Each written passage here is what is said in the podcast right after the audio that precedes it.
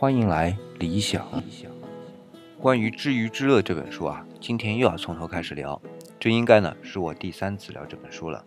虽然这本书是一本随笔性质的书啊，但是我却对它非常有兴趣，因为它让我知道该是时候换一个角度来观察我们所有的存在了。那这本书的作者啊是叫王东岳。那至于他是谁呢？我也不关心。理想也不会对他大加赞赏，也不会向他开炮。哎，我是不太认同一些键盘侠的行为啊。褒奖起来是无以复加，贬损起来呢是不留情面。那毕竟啊，这本书的观点是具有一定的颠覆性的。如果只是单纯的赞同或者斥诉，总免不了陷入一个境地，就是失去了我们自己对于这个宇宙存在的重新观察和思考。所以，如果想在理想的品读系列节目中得到对于某一个观点的支持或者反驳呢，那可能会让你有小小的失望啊。那就针对品读《知鱼之乐》这个系列来说吧，我每一章节呢会分两部分。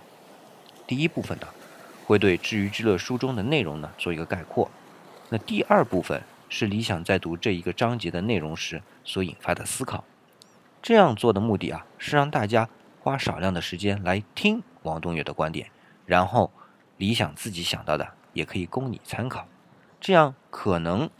可以既了解书中的内容，又避免了完全接受或者否定。书嘛，是用来启发思考的，不是用来限制思考的。那说到思考啊，我在阅读《知鱼之乐》的时候，总免不了想到王东岳的另外一本作品，叫做《物演通论》。那因为在我看来啊，《知鱼之乐》只是《物演通论》的随笔化的行文而已，那让人读起来呢不那么晦涩，而且呢篇幅啊也比较短。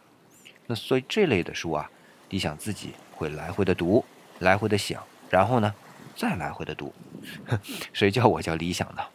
但是我在这些来回的结果之后呢，想以我的声音或者文字的形式啊，再给到大家，希望大家就不必再来来回回了，那又能有所思考，我就满足了。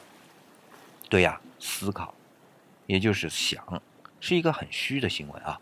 是一个调用自己已知的认知来构建自己未知的认知，使它又成为自己已知的认知的一个过程。那由这个过程可以激发出很多实的结果啊，啊，当然也可以继续虚的结果。那这本《知鱼之乐》呢，可能更多的就是引导你去向那个虚的结果去的。